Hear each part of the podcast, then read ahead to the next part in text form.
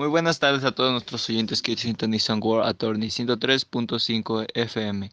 Como siempre, hoy nos acompaña un experto que nos hablará de un nuevo tema relacionado con el mundo del derecho.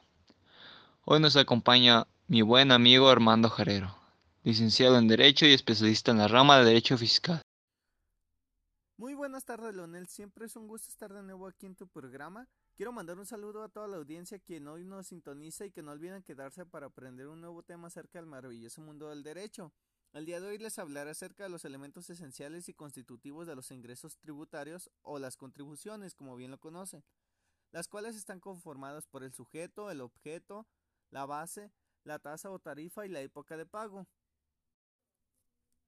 Uno de los elementos que conforman las contribuciones es el sujeto. El sujeto es todo aquel tributo que debe tener un destinatario de obligación de contribuir al gasto público. Es decir, las personas ya sean físicas o morales que realizan la actividad o el acto que la ley prevé como grabado. Son los sujetos del tributo.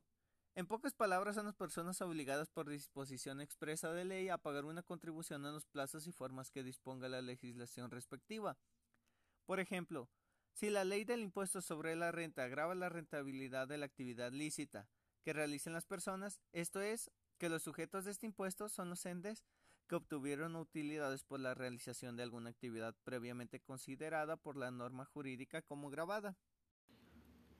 Otro elemento que conforma las contribuciones es el objeto. Este es el destino del gravamen tributario, es decir, en lo que los sujetos son las personas obligadas a pagar el tributo y el objeto se entiende como el acto o la actividad al que se le impone una carga fiscal.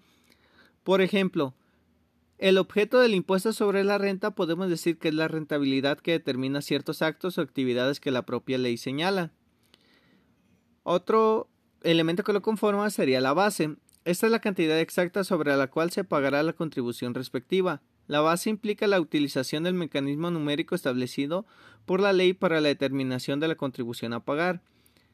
En el mismo caso del impuesto sobre la renta tenemos otro que sería la tasa. La tasa es el porcentaje representado que según la ley señala. Este debe aplicarse a la base y el resultado será el importe de la contribución a pagar.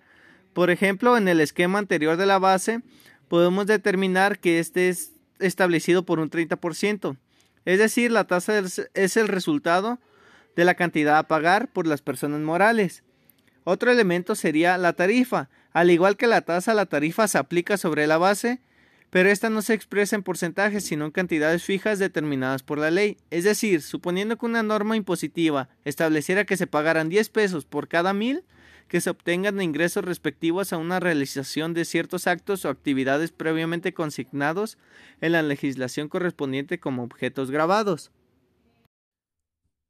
Y por último tenemos lo que es la época de pago. Este es el plazo el momento establecido por la ley para que se cumpla una obligación. Por lo tanto, el pago debe de hacerse dentro del plazo o el momento en el que se haya señalado la ley para que éste rinda su efecto. Muchas gracias hermano por acompañarnos en esta entrevista y darnos a conocer un poco de tu trabajo. Muchas gracias a ti, Lonel. Te agradezco la invitación. Siempre es un gusto estar de nuevo aquí en tu programa. Quiero mandar un saludo a toda la audiencia que hoy nos sintonizó y que no olviden seguirnos para más contenido que subimos cada semana. Esto es War Attorneys. Hasta luego.